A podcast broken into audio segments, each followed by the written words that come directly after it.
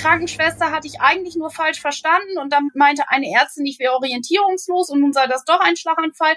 Und, und von da an hat keiner mehr so richtig mit mir gesprochen. Und nun habe ich hier einen Entlassbrief mit einem Urwald von so Fremdwörtern bekommen. Aber von Schlaganfall steht da doch gar nichts. War das nun doch keiner?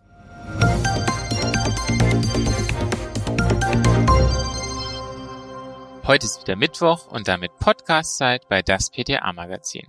Hallo und herzlich willkommen zum PTA Funk, unserem Podcast für PTA und alle, die uns zuhören möchten.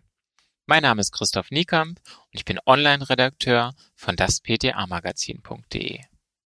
Sie als PTA müssen sicher auch oft im HV übersetzen, oder? Immer dann, wenn die Kundschaft mal wieder nur Bahnhof versteht und zum Beispiel mit unverständlichen Arztbriefen ratlos vor Ihnen steht. Deshalb befassen wir uns in der heutigen Folge des Podcasts PTA Funk mit medizinischem Fachchinesisch. Hören Sie, wie PTA Britta Fröhling aus dem PTA-Beirat von das PTA-Magazin die verunsicherte Kundin Frau Murken mimt. Nach einem Schlaganfall braucht diese nämlich eine Übersetzungshilfe von PTA Frau Pleatsch, gespielt von Redakteurin Stefanie Fastnacht. Im zweiten Teil des Podcasts besprechen Fröhling und Fastnacht, wie das pharmazeutische Personal verunsicherte Kundschaft helfen kann. Das lohnt sich auch für die öffentliche Apotheke. So, los geht's. Gleich mal dem Fachchinesisch lauschen. Hey, guten Morgen, Frau Murken. Was kann ich denn für Sie tun? Ich habe Sie ja gefühlt eine Ewigkeit nicht mehr gesehen. Ach, Frau Pleatsch, können Sie mir weiterhelfen? Ich war doch im Krankenhaus, weil ich plötzlich ganz viele Wörter vergessen habe und, und alles nur noch wie durch Kleister ging. Erst hieß es, ich hätte einen Schlaganfall. Die im Krankenhaus waren dann anderer Meinung und wollten mich schon entlassen. Und dann musste ich aber doch bleiben, weil ich auf Station einmal ins falsche Zimmer gelaufen bin und und die Krankenschwester hatte ich eigentlich nur falsch verstanden und dann meinte eine Ärztin, ich wäre orientierungslos und nun sei das doch ein Schlaganfall. Und, und von da an hat keiner mehr so richtig mit mir gesprochen. Und nun habe ich hier einen Entlassbrief mit einem Urwald von so Fremdwörtern bekommen. Aber von Schlaganfall steht da doch gar nichts. War das nun doch keiner? Boah, Frau Murken, das ist ja, das ist ja ein totales Kuddelmuddel. Jetzt kommen Sie erstmal mit. Wir setzen uns in die Beratungsecke und dann schaue ich mir Ihren Brief mal genauer an. Ach, das ist prima. Bis zum Termin beim Hausarzt dauert es ja noch. Dort habe ich eben nur den anderen Brief abgegeben und diese Rezepte hier bekommen. Also, Frau Murken, hier in Ihrem Brief steht, dass Sie einen linkshemisphärischen Mediainsult hatten, also tatsächlich einen Schlaganfall. Ne? Der hat sich in der linken Gehirnhälfte ereignet. Ausgelöst wurde er durch ein Blutgerinnsel in einer Arterie. Diese heißt Aorta cerebri media. Und aus diesem Grund wird der Schlaganfall in Ihrem Brief in der Fachsprache auch als Mediainsult bezeichnet. Oh Gottchen, ja, das soll nun einer verstehen. Und was ist mit dieser Ischämie? Das Wort, das taucht ja im Brief auch ständig auf. Genau, äh, Frau Murken, eine Ischämie. Das umschreibt einfach eine Durchblutungsstörung. Und diese entsteht durch ein Blutgerinnsel, das ein Blutgefäß verstopft.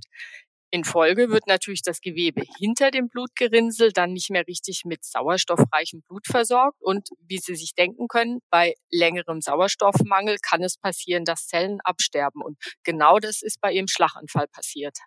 Ah, ja, ja, das verstehe ich. Und warum haben die dann im Krankenhaus so viel an meinen Blutdruckmitteln rumgetüdelt? Hm, also lassen Sie mich mal sehen. Hier steht, dass Ihr Blutdruck sehr hoch war, als Sie ins Krankenhaus gekommen sind. Und das ist mit diesem Ausdruck arterieller Bluthochdruck mit hypertensiver Entgleisung gemeint. Deshalb haben sie dann zusätzlich blutdrucksenkende Medikamente bekommen. Und außerdem wurde ihr Blutdruck über 24 Stunden gemessen und das wiederum verbirgt sich in dem Brief dann hinter dem Begriff LZRR-Messung. Ach so, ja. Ja, und, und wieso muss ich nur auf einmal Insulin spritzen? Zusätzlich zu meinen normalen Metformin-Tabletten. Steht da auch was von in dem Brief? Ja, da steht, dass als sie ins Krankenhaus gekommen sind, ihre Blutzuckerwerte nicht in Ordnung waren. Das erkennt man am HbA1c-Wert. Der zeigt, wie hoch der Blutzucker in den letzten acht bis zwölf Wochen war. Und da bei Ihnen dieser Langzeitzuckerwert viel zu hoch ist, wurde Ihnen eben jetzt zur besseren Einstellung Ihrer Werte auch noch Insulin dazu verordnet. Übrigens lese ich hier, dass Sie Ihre Metformin-Tabletten jetzt niedriger dosieren können als vor Ihrem Krankenhausaufenthalt. Ach so. Und äh, nun sagen Sie auch noch, diese Sache mit dem nephrologischen Konsil, ich, ich bin doch keine Katholikin. Das, ich kenne Konzil nur aus, aus der Kirche. nee, Frau Murken, machen Sie sich mal keine Sorgen. Mit der Kirche hat es nichts zu tun. Nephrologisches Konzil heißt hier, dass die Krankenhausärzte einen Facharzt für Nierenerkrankungen bei ihrer Behandlung hinzugezogen haben. Und der hat dann Ratschläge zur weiteren Therapie gegeben, weil bei Diabetikerinnen wie bei Ihnen ist es total wichtig, die Nierengesundheit regelmäßig zu äh, überprüfen. Ah, ja, das leuchtet mir ein. Und wenn ich den Brief richtig verstanden habe, dann soll ich mir außerdem bei meinem Hausarzt nun auch noch eine Überweisung zum Diabetologen holen? Ganz genau, Frau Murken, das haben Sie richtig verstanden. Das ist mit dem Begriff der ambulanten diabetologischen Anbindung in Ihrem Brief gemeint.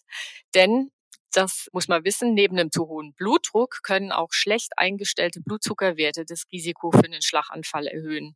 Und daher ist es total wichtig, dass Sie Ihre Blutzuckerwerte regelmäßig kontrollieren lassen und auch natürlich Ihre Medikamente genau nach Plan einnehmen. Ja, und da kann Ihnen halt einfach ein Diabetologe am besten weiterhelfen. Auf jeden Fall. Sowas soll mir ja nicht noch einmal passieren. Ne? Warten Sie, das mit dem Diabetologen schreibe ich mir auf. Kann es übrigens sein, dass ich auch noch Corona bekommen habe im Krankenhaus? Das Wort Corona wird dann nämlich auch immer erwähnt hier. Nee, nee, nee, Frau Murken, da brauchen Sie sich mal überhaupt keine Sorgen zu machen. Bei dem Begriff Corona geht es nicht um die Corona-Erkrankung, die uns ja hier zwei Jahre als Pandemie heimgesucht hat, sondern es geht um ihr MRT-Bild. Als sie im Krankenhaus in die Röhre mussten, da wurde ja von ihrem Gehirn ein Bild gemacht. Und mit dem Begriff Corona radiata ist der Bereich ihres Gehirns gemeint, in dem sich ihr Schlaganfall ereignet hat. Und die Worte posterior, anterior und parietal, die zeigen einfach nur an, an welcher Stelle dieses Gehirnbereichs der Schlaganfall genau passiert ist. Und dieses posterior, das heißt übrigens hinten, anterior vorn und parietal, das bedeutet einfach seitlich. Ach so, ja, das soll einer verstehen. Danke, Frau Pietsch. Sie haben mir wirklich weitergeholfen. Also, ich hatte tatsächlich einen Schlaganfall, aber kein Corona. Und ich muss besser auf meinen Blutdruck aufpassen. Und wegen der schlechten Blutzuckerwerte soll ich zum Diabetologen. Richtig? Genau, Frau Murkens, so ist es. So, dann stelle ich Ihnen jetzt mal Ihre neuen Medikamente zusammen und ich drucke Ihnen auch gleich noch einen aktuellen Medikationsplan aus, damit Sie mit Ihren ganzen Medikamenten nicht durcheinander kommen. Außerdem gebe ich Ihnen ein Diabetestagebuch mit und in das tragen Sie bitte immer ganz sorgfältig Ihre Blutzuckerwerte ein und natürlich auch die gespritzten Insulinmengen. Und übrigens steht eigentlich die im Brief empfohlene AHB auch noch an. Sehe ich gerade hier. Die was? Ach, Sie meinen mit, ah, ach, diese Anschlussheilbehandlung, äh, die, die Reha. Ja, ja, da warte ich auf einen Termin. Oh, das ist super, dass Sie einen Termin für die Reha haben. Ich bin mir sicher, da werden Sie total schnell wieder fit sein. Wenn Sie sonst noch Fragen haben oder Ihnen noch irgendwelche Fragen später kommen, Sie können jederzeit bei uns in der Apotheke vorbeikommen. Das mache ich. Tschüss denn, Frau Pietsch. Und vielen Dank, dass Sie sich so viel Zeit für mich genommen haben. Das ist doch Ehrensache, Frau Murken. Gerne. Boah, Britta, das war ja wirklich ein Urwald an Fremdwörtern, wie Frau Murken gesagt hat, den wir da gerade durchgesprochen haben in unserem kleinen Dialog. Weil das wirklich sehr unübersichtlich ist, haben wir als Service für unsere Leserschaft die aufgeführten oder vorgestellten Fremdworte auf der Website von das PTA-Magazin in der Tabelle zum Nachlesen zusammengefasst. Nur so als kleine Info nebenbei. So, und jetzt mal Hand aufs Herz, Britta. Musst du dich in der Apotheke eigentlich oft als Dolmetscherin für Fachchinesisch betätigen? Was heißt oft? Es kommt durchaus regelmäßig vor, ja. Okay. Genau. Und müssen beziehungsweise dürfen wir den Kunden und Kundinnen solche Briefe, also wie jetzt bei Frau Moken, erklären oder sollte das besser einem Arzt vorbehalten bleiben? Wie siehst du das? Also wir müssen natürlich nicht erklären, wenn der Kunde um Rat bittet, ist es aber ja schon gut, wenn wir ihm die dringlichsten Fragen beantworten können. Was ich wichtig finde, ist immer abzuwägen, wir müssen nicht jede Diagnose in aller Härte aussprechen, wenn wir vorher Zweifel daran haben, dass der Kunde diese überhaupt schon bewusst erfahren hat. Das sollte man dann schon mit Fingerspitzengefühl erfragen, was bisher verstanden wurde dann kann man im Zweifelsfall auch mal den Joker ziehen und behaupten, dass man das selbst auch nicht ganz genau versteht. Denn eine ja, lebenszeitlimitierende Diagnose mal eben am HV-Tisch zu überreichen, das ist, denke ich, nicht unser Aufgabengebiet. Das äh, sollte doch dann eigentlich in Ruhe im Arztgespräch erfolgen. Ja, das sehe ich auch so. Und in der Position will so oder so keiner so arg gerne sein, ne? Nein, natürlich ja. nicht. Was denkst du denn, wie sehen denn Ärzte und Ärztinnen solche Übersetzungshilfen in der Apotheke? Hast du da Erfahrungswerte? Ja, tatsächlich die Bemerkung einer befreundeten Ärztin war, was habt ihr in der Apotheke denn mit Arztbriefen zu tun? Wenn der Patient es nicht verstanden hat, soll er uns doch einfach fragen. Aber im Gespräch konnte ich dann auch erklären, warum Patienten damit manchmal zu uns kommen. Das ist manchmal der Faktor Zeit, der da eine Rolle spielt im Arztgespräch. Der Patient merkt durchaus, wenn der Arzt kurz angebunden ist und mhm. eigentlich auf dem Sprung zum nächsten Patienten ist. Manchmal fehlt vielleicht auch die Fähigkeit zum einfachen Erklären. Manchmal ist es eine Schwerhörigkeit des Patienten, die ihn auch einfach hemmt, weil er nicht noch einmal nachfragen möchte. Oder es ist auch mal ein Arzt, der vielleicht noch einen starken Akzent oder Dialekt hat, der das dann eben erschwert, das zu verstehen. Manchmal müssen wir auch einfach nach dem Arztbrief fragen, weil der Medikationsplan fehlt, der Patient nicht weiß, wie er die neuen Medikamente einnehmen muss und auf dem Rezept nur ein DJ steht. Von daher gibt's da zahlreiche Gründe und die Ärztin war ziemlich erstaunt, was dann in der Apotheke doch an Beratungsleistung erbracht wird und auch wie viel Vertrauen uns da entgegengebracht wird von den Patienten. Mhm. Ja, aber das erstaunt mich eigentlich so ein bisschen. Also ich in der Apotheke merke auch, wenn ich denke, ich habe was jetzt einfach und verständlich erklärt, dass das oft bei den Kunden nicht ankommt und den Kundinnen und diese Erfahrung, die müssen auch eigentlich auch Ärzte mit ihren Patienten und Patientinnen gemacht haben denke ich ja. mir.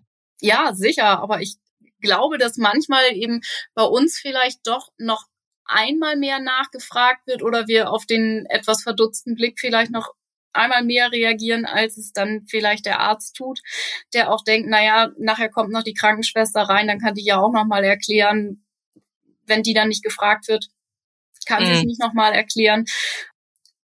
Und ich glaube, wir geben uns in der Apotheke auch manchmal sehr viel Mühe, das Ganze immer noch ein Stück weiter runterzubrechen. Ich weiß, ich habe mal unterschiedliche Blutdruckmedikamente wirklich mit einem Haus erklärt, wo der eine durch die Tür und der andere durchs Fenster kommt, um jemanden zu retten. ähm, und hat der Kunde oder die Kundin dann kapiert, diese ja, Bildsprache? Tatsächlich, tatsächlich, das war der Punkt, an dem äh, die Kundin bereit war, dann doch drei verschiedene Blutdruckmedikamente zu nehmen. Okay, ähm, das war der Klick. als viel zu viel erschien. Ja, gut, super. Britta, wie gehe ich denn mit Entlassbriefen um, wenn nicht die Betroffenen selbst in der Apotheke stehen und informiert werden möchten, sondern eventuell Dritte? Da das gibt's ja ähm, auch. Ja, aber da gilt eben die Schweigepflicht bei Personen, die ohne Betroffenen mit dem Brief ankommen. Also da gebe ich dann auch keine Auskünfte und sage dann, also da müssen Sie Ihre Mutter, Ihren Vater dann auch selbst fragen, im Beisein des Angehörigen dann durchaus mhm. irgendwie passieren. Mhm. Oder vielleicht irgendwie ein Schrieb mit dem ausdrücklichen Hinweis, äh, dass das bitte erklärt werden sollte. Weiß ich nicht, wie Klar. das rechtlich ist. Klar, Wäre vielleicht wobei, auch möglich. Also die, diese ausdrückliche Beratungsleistung dann mit einer Schweigepflichtsentbindung sozusagen, ich glaube, die muss dann wirklich auch vom Arzt mhm. erfolgen. Also das ist dann auch der Punkt, wo ich sage, ja, also das mhm. ist vielleicht dann auch in der Apotheke nicht mehr das Gute zu viel. Ansonsten ist es natürlich dann auch, ja, an der Stelle so, dass wir rechtlich dann, ja, sichergestellt werden. Mm, ja. Dann sind ja eigentlich solche unterstützenden Gespräche wie unser Dialog zwischen PTA Frau Plietsch und der Kundin Frau Moken auch ein Instrument zur Kundenbindung, oder? Ja, auf jeden Fall. Also das kann kein Versandhandel leisten. Für solche Gespräche reicht auch keine telefonische Beratung, da reicht auch eigentlich keine Videoberatung. Da braucht es wirklich die physisch vorhandene Beratungsecke und dieses Alleinstellungsmerkmal, das kann uns eben als Apotheke vor Ort auch keiner nehmen. Mhm. Und das sollten wir immer wieder hervorheben, denke ich. Auf jeden Fall. Ja. Gut, Britta, in diesem Sinn, ich danke dir für deine Zeit. Ich hoffe, unsere Hörer und Hörerinnen haben ein paar Wörter mehr an Fachchinesisch jetzt drauf nach dem Zuhören. Ansonsten können Sie sie auf unserer Website jederzeit nachschlagen. Bis bald wieder. Mach's Bis gut. bald, Steffi. Tschüss. Tschüss. Das war die erste Folge unserer neuen Podcast-Reihe Fachchinesisch. Die passenden Vokabeln zum Thema Schlaganfall finden Sie auf unserer Website dasptamagazin.de. Danke, dass Sie zugehört haben. Wir freuen uns über Downloads, Likes und Kommentare. Tschüss und bis zum nächsten Mal.